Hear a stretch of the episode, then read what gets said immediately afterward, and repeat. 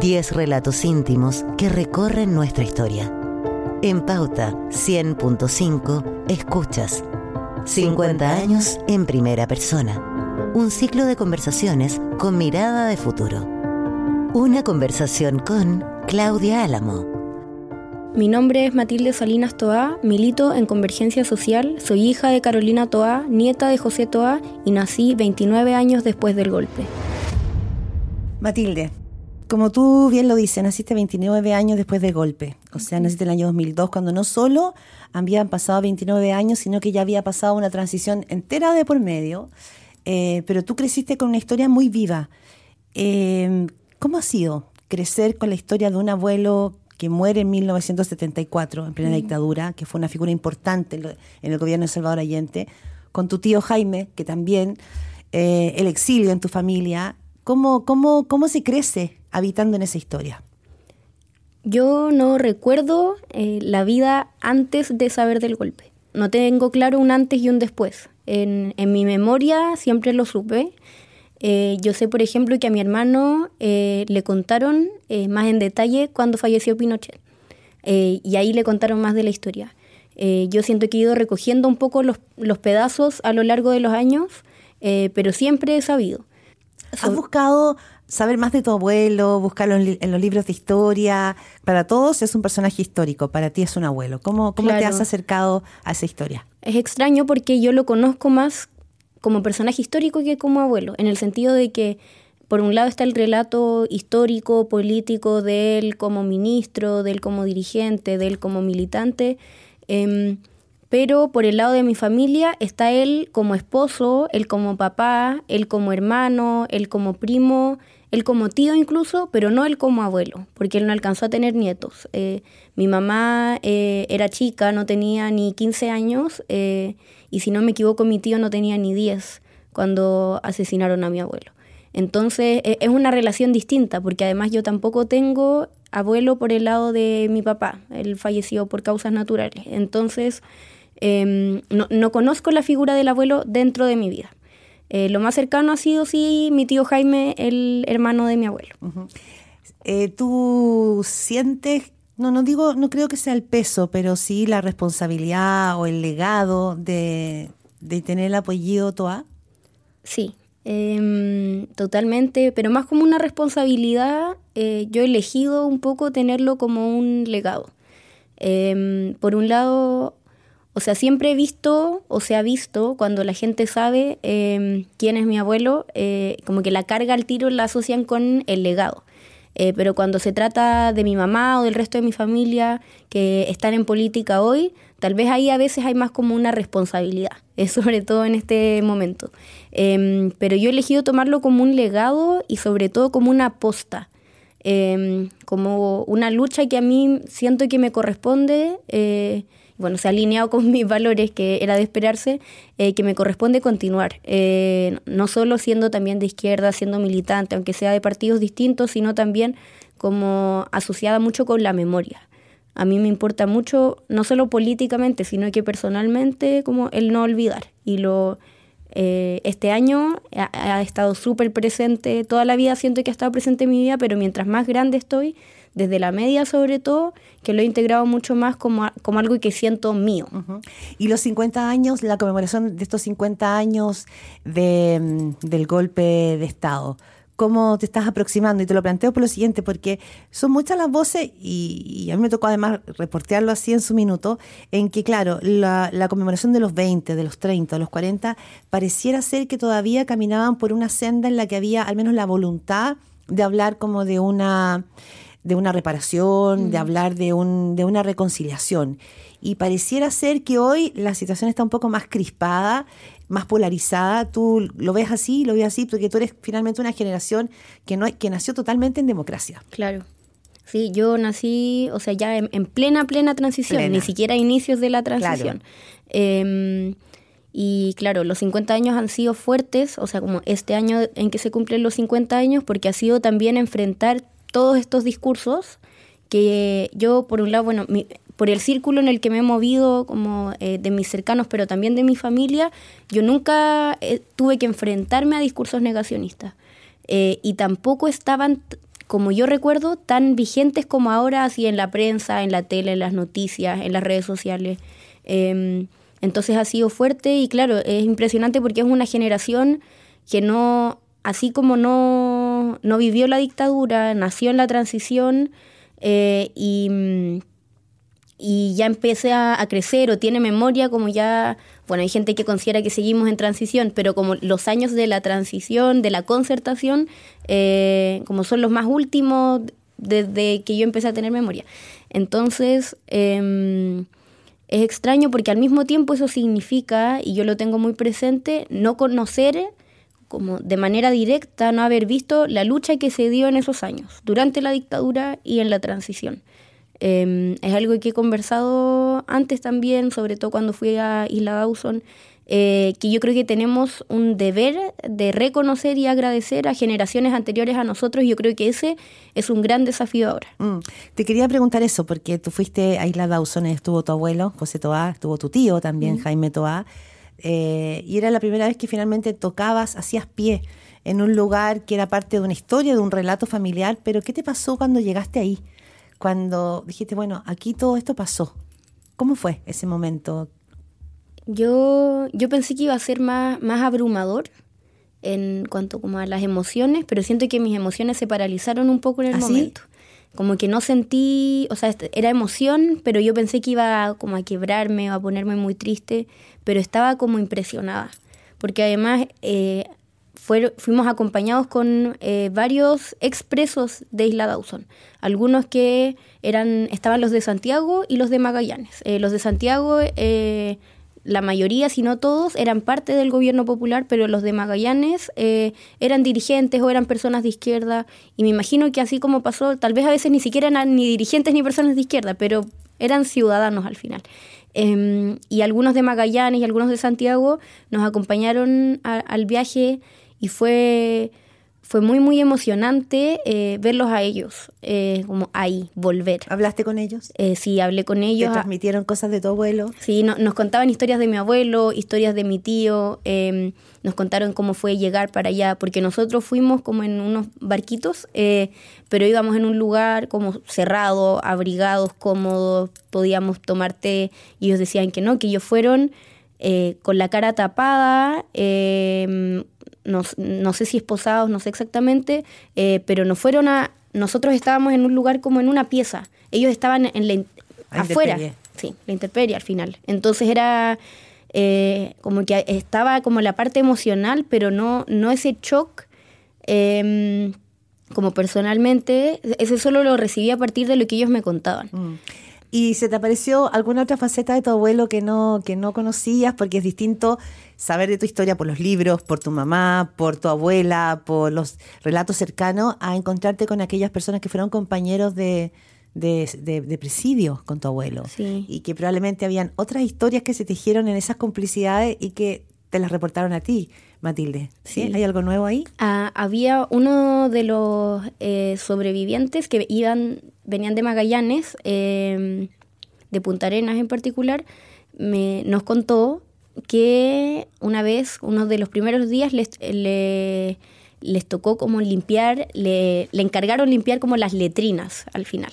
Eh, en un lado estaban los presos de Santiago y en el otro estaban los presos de Magallanes. Y él estaba ahí limpiando con una pala y de la nada ve, viene el sol y ve una sombra así enorme, me contó. Un hombre alto y él dijo, no puede ser. Eh, él no conocía eh, a José Toa, solo lo conocía como ministro de Interior, luego Defensa, eh, y se le acerca y lo conoce ahí en una letrina limpiando, y se pusieron a conversar y, él estaba muy impresionado, muy honrado de conocerlo, lo admiraba, etc. Y me contó una historia muy linda de que los presos de Santiago tenían una guitarra, si no me equivoco. Y ahí él le dijo, como, oigan, ustedes los de Santiago eh, tienen una guitarra o no, los hemos escuchado porque estaban separados pero se podían escuchar. ¿Nos la podrían prestar? Eh, y que era de Letelier esa guitarra, si no me equivoco. Y le, le, dice, sí, después coordinemos, porque ellos al principio no podían como convivir. claro, eh, y, y, se pasaban la guitarra y, y, empezó como una dinámica de pasarse la guitarra de un lado a otro. Entonces, entre presos se compartían la guitarra y en general había muchas historias así porque uno piensa en cuando, yo pienso en como en estar detenido uno solo piensa en la parte terrible pero no piensa en la parte de la fortaleza de los presos y presas en otros casos que estuvieron ahí. O sea tenían tantas historias de eh, obras que ellos hacían cantan, eh, cantaban escribieron canciones eh, como en medio de toda esta adversidad, ellos lograron como formar una, mm. una familia, una comunidad. Bueno, sí, y una complicidad que, que duró, que sigue durando. Mm. Entiendo que todavía este grupo se junta, mantienen esa complicidad por los años. Eh, Matilde Salinas, bueno, llega a esta isla que estaba en tu repertorio mental, pero no estaba en tu repertorio vivencial. Mm. Eh, tú dices, fue muy impresionante y pensaste que te ibas a quebrar, pero a propósito del legado de tu abuelo, ahí como que se te afianzó, fue como decir, bueno, yo me voy a hacer cargo del legado de mi abuelo José Toá, algo así. Eh, sí, em, sobre todo porque yo nunca había estado en un lugar en el que él hubiese estado, en el sentido de que yo no he visitado ninguna de las casas o departamentos en las que él vivió. Eh, lo más cercano es la moneda, em, que es igual ha sido fuerte, como cuando he ido a la moneda, como pensar en eso pero nunca había estado en un lugar que yo dijese él vivió acá, porque al final igual los presos viven en el lugar en el que están detenidos. Y ahí fue llegar a Dawson y imaginarme, porque actualmente no están ni los cimientos, pero hay unas marcas en, en como en el pasto de donde estaban las barracas. Entonces yo había visto como los planos que hizo, los dibujos que hizo Miguel Launer, había visto fotos en blanco y negro, pero llegar y, y pararme ahí y decir, aquí estuvieron mi tío, aquí con mi abuelo y, todas estas otras personas y otras más. Em, y, y, sí fue como un momento de, wow, como, como esto, esto es mi historia al final. Y, y, no solo es mía, sino que es parte de la historia de Chile. Tú dijiste en ese viaje, Matilde, dijiste en otro sector le debe mucho a, a esa generación que estuvo acá, que estuvo ahí en Dawson. Y también hiciste mención a un trauma generacional del que se habla poco. Cuéntame de ese trauma, de ese trauma que tú percibes. Te lo planteo porque me imagino que lo tuyo no es una, una construcción conceptual, mm. sino que es una vivencia de lo que has escuchado en tu abuela, en tu mamá, que hoy es ministra del Interior, en los amigos de la familia. ¿De qué traumas mm. hacen mención? E, este me pasa que nunca lo he sentido como un trauma que mi familia me diga, ah, yo tengo este trauma, tengo esta, esta experiencia traumática terrible y, y, sea un proceso como de, ah, esto también es mío sino que yo siempre he sabido más o menos la historia y no sé cómo explicarlo, pero es algo como que uno siente. tengo conocidos, amigos, eh, que tienen familiares que fueron, eh, por ejemplo, a veces ejecutados políticos, pero la mayoría al menos torturados, presos, que vivieron el exilio. Y, es como una carga, eh, no, no, sí, de alguna manera un peso emocional que uno siente como suyo, y que al final el cuerpo y la mente reaccionan a, a cosas que, claro, mucha gente tendrá, es muy distinta igual la sensibilidad en como que uno tiene cuando es una historia que forma parte de, de, la es familia. Es intransferible en el claro, fondo. Ah, solamente las personas que vivieron algo así quizás pueden entender eh, lo que significa. Entonces a veces reacciono a cosas no como si me hubieran pasado, pero sí siento que de una cercanía distinta, que me afectan de manera distinta, que en las discusiones reacciono de manera distinta. Matilde, me imagino que con esta historia que, te ha acompañado en estos 20 años de vida que tienes cuando naciste en un 2002, o sea, había pasado, como tú dices, 29 años, eh, hay también enseñanzas. Tú entraste a la política, eres parte de Convergencia Social, partido en el que milita el presidente Gabriel Boric. Esa generación del Frente Amplio se construyó a sí misma impugnando a la, generación anterior, es decir, especialmente al mundo de la concertación, donde ha habitado tu madre, Carolina Toá, como dirigente política muy joven, hasta llegar a ser ministra del Interior. ¿Cómo calzas tú con esa historia en que hay un cuestionamiento desde tu generación y, la, y el Frente Amplio a esta historia tuya personal que tiene mucho más que ver con ese mundo de los 30 años y, y de los y antes? Sí, e, es chistoso porque cuando yo estaba en la media, no había salido del colegio y el Frente Amplio, como Frente Amplio, se estaba formando eh, Beatriz Sánchez era candidata a la presidencia. Yo recuerdo que veía intervenciones y a mí no me gustaba.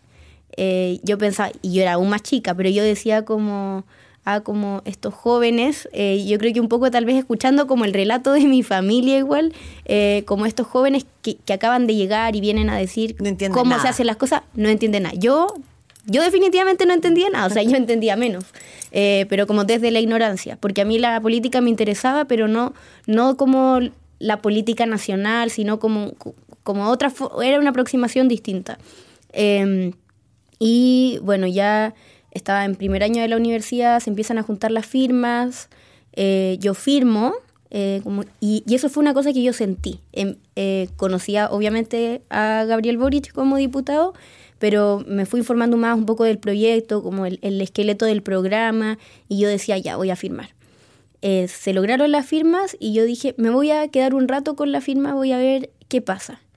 Y en la campaña de la primera vuelta, si no me equivoco, yo dije, ya, de aquí soy. Em, y una cosa muy que, que, lo sentí, o sea, la convicción estaba claramente, pero a mí nunca se me pasó por la mente militar en otro lugar. No, no sabía que militaría en algún momento de mi vida, se me hacía natural, eh, pero ahí es como que llegué. Yo creo que he logrado encontrar un punto medio entre, sí, definitivamente soy crítica de la concertación, eh, pero sin em, tal vez como impugnarla al nivel al que yo creo que hoy no se hace tanto, pero sí se hacía en ese momento en esa izquierda joven, esa, nueva izquierda joven, eh, ¿es consciente de, esta parte de la historia? ¿Reconoce esta memoria a la que tú haces mención? O, porque muchos de ellos, igual, igual que tú, nacieron en democracia y por lo mm. tanto hay vivencias que tú tienes, pero que el resto de tu, generación que no la vivió no la tiene. ¿Cómo, cómo, cómo empalmas tú con esa historia? Eh, yo tengo la sensación de que sí. Ya. Y eso para mí es muy importante, igual, e, estando ahí eh, yo siento que hay un sentido de la memoria y así como está mi caso de ser nieta de un ejecutado político, hay muchos, muchos más eh, en convergencia social, eh, en otros espacios también.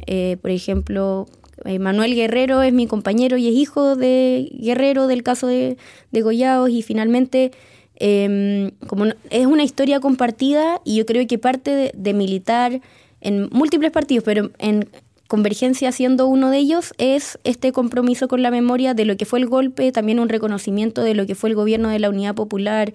Y yo creo que a pesar de que yo tendré mis diferencias sobre la lectura de la concertación, también tengo aún más diferencias sobre la lectura que se hace de ciertos sectores de la concertación a lo que es el Frente Amplio, a lo que es Convergencia. Pero en el caso de tu mamá, eh, Carolina Toda, no sé si fue tan así. No, yo creo que en su caso ella, claro, yo creo que ella marcó, no, no, no, no, no sé si impugnó a la generación anterior. Mm. Digo, quedó en el medio, más bien ella generación de los 80, quedó en el medio entre esa generación que fueron eh, protagonistas del golpe, del golpe de Estado y que después llega al Frente Amplio, esa generación como intermedia. Claro, pero yo creo que esa generación intermedia, eh, yo tengo la sensación de que lo he escuchado alguna vez, que tal vez sí faltó hacer eso de decir, oh, ¿qué hicieron quienes estuvieron antes que nosotros? Le faltó impugnarlos, dices. Claro.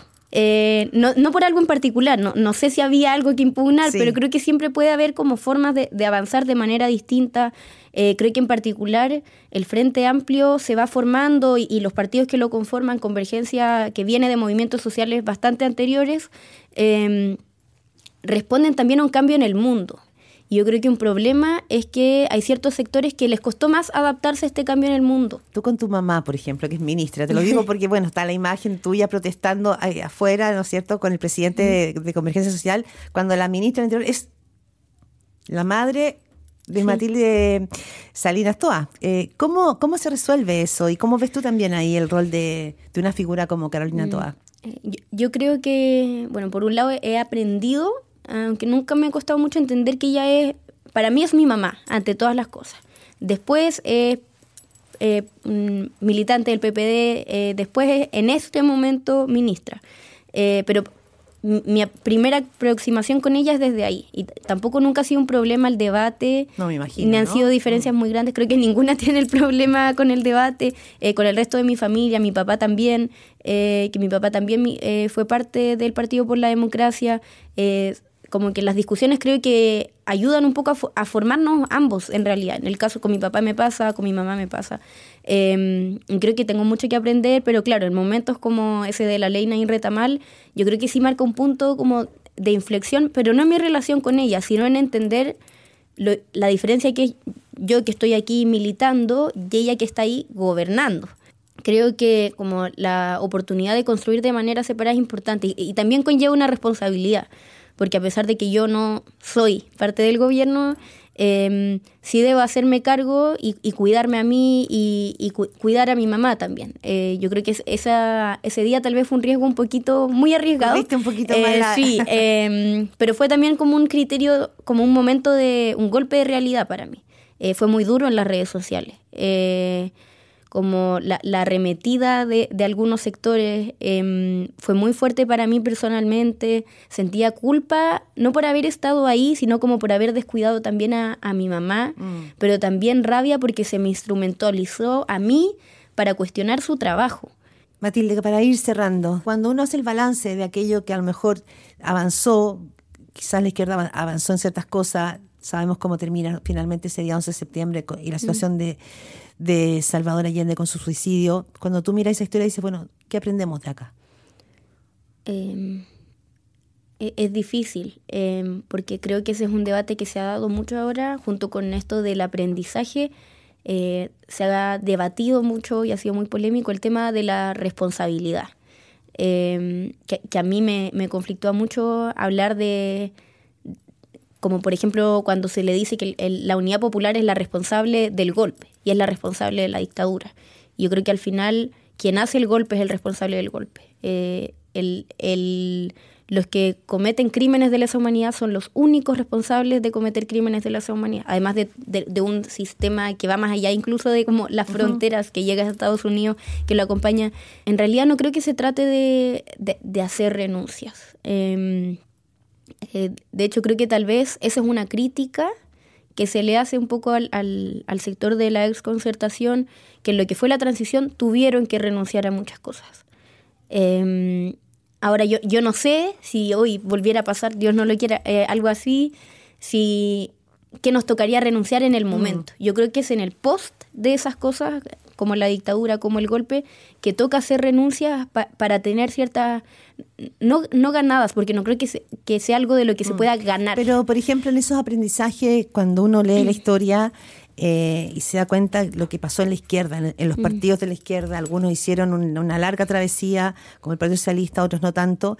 Eh, lo que la, gran pregunta fue qué pasó ahí con los acuerdos. Mm. Las renuncias también tienen que ver con los acuerdos. Los acuerdos exigen que uno tiene que ceder un poquito, el otro ceder otro poquito. Finalmente, eso es lo que permite trabajar. Y hoy estamos en un momento de tensionamiento respecto de esos acuerdos. Sí, yo creo que, bueno, definitivamente si esa sí es una renuncia.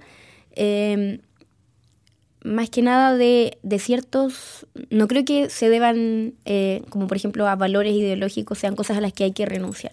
Creo que a veces en las formas toca renunciar. Se ha hablado mucho ahora que estamos gobernando, eh, que otra cosa es con guitarra, que claro, ahí, pueden haber renuncias y, y sí creo que hay un aprendizaje muy grande y creo que ahí corresponde como izquierda renunciar a, a cierto... Eh, como atrincheramiento que a veces se produce, cierto egoísmo, cierta, em, no sé, soberbia, cuando se habla mucho de esto de los acuerdos y, de la unidad. Eh, porque algo que pasa también en el gobierno de la unidad popular, y, es muchos, eh, son estos quiebres internos, que sin duda yo creo que cuando se lleva un proyecto transformador, eh, lo debilitan al final. Y, y, yo creo que hay nos da una enseñanza, no, necesariamente el golpe o la dictadura, sino por un lado el gobierno de la Unidad Popular y por otro lado la transición, eh, de que a veces hay que como efectivamente sentarse a conversar, em, como llegar a acuerdos hasta que duela, ha dicho el presidente, eh, pero creo que sí tiene un límite. ¿Dónde está el límite? No lo sé. Te escucho y digo, ¿cuánta gente de tu generación, no hablo de Frente Amplio ahora, sino de tus compañeros de colegio, de la universidad, que tienen eh, que no vivieron el golpe, hay una cifra, 73% de los chilenos y chilenas no, no, no vivieron ese momento. Y para muchos es un tema de la historia, que queda en los libros de historia, que no afecta a su presente, que no está en su memoria. Tú tienes un compromiso súper distinto. ¿Cómo, eh, ves a, a, esos pares tuyos que, que de esta historia tienen mucha distancia? Eh, yo creo que en mi caso, no sé si afortunada o desgraciadamente, pero creo que afortunadamente eh, convivo y me relaciono con gente que sí se hace cargo de esta historia. Tal vez no personalmente, pero sí eh, de manera política, social, cultural. Eh, al final somos parte de un país que tiene una historia que va mucho más, mucho anterior a 73, al, al 70 incluso, y que nos corresponde hacernos cargo pero para aquellos que están alejados o que incluso eh, le quitan relevancia, porque hay gente que tal vez está alejada pero lo reconoce y le importa hasta cierto punto, pero hay gente que yo sé que no. Yo sé que hay gente de mi generación y de incluso hay generaciones más grandes que cree que porque ya pasó, eh, no importa, que hay que cerrar el duelo, como dicen algunos. Yo creo que este es un duelo que no se cierra y es una lucha que no termina. Y, y aunque no le puedo pedir a todo el mundo que se sume a esta lucha, eh, sí les puedo eh, tal vez pedir que, que la reconozcan, eh, la respeten y la dejen seguir y entiendan que es importante, porque creo que no es solo importante para quienes tenemos familia, no es solo importante para los sobrevivientes, no es solo importante para un sector. Eh, esto pasó y afectó a un país, a una población entera y ha afectado a países del continente como con sus propias dictaduras, con sus propios golpes de, de Estado no es claro, efectivamente, como la izquierda, eh, el Partido Socialista, el Partido Comunista en ese mm, momento, muchos movimientos, son más víctimas, pero ahí como la, la gran víctima eh, es una nación completa. Eh, se dice mucho que esto fue un acto de patriotismo. Yo creo que no hay nada más menos patriota, más antipatriota que, que dañar a un país y, quebrarlo de esa manera. El, el golpe fue, bueno, creo que la palabra golpe eh, es muy significativa de, lo que es un golpe de Estado al final. Y es un golpe, cuando se habla del Estado, no es solo a las instituciones, eh, eh, son personas. Y ahí hay personas de izquierda, de derecha, de centro, militantes, que no le importan, que sí les importa, dirigentes sociales, trabajadores, trabajadoras, de todo. Em, y ahí, como creo que todos deberíamos asumir esta historia como parte de nuestra historia, aunque no nos toque personalmente. A mí sí me toca em, y sé que a muchos otros también, pero, pero es la historia del país y, somos parte del país y somos parte de esta historia y nos corresponde continuarla y, y mejorarla. En Pauta 100.5, esto fue 50 años en primera persona. Relatos íntimos que recorren nuestra historia con mirada de futuro. Todas las entrevistas disponibles en nuestro sitio www.pauta.cl.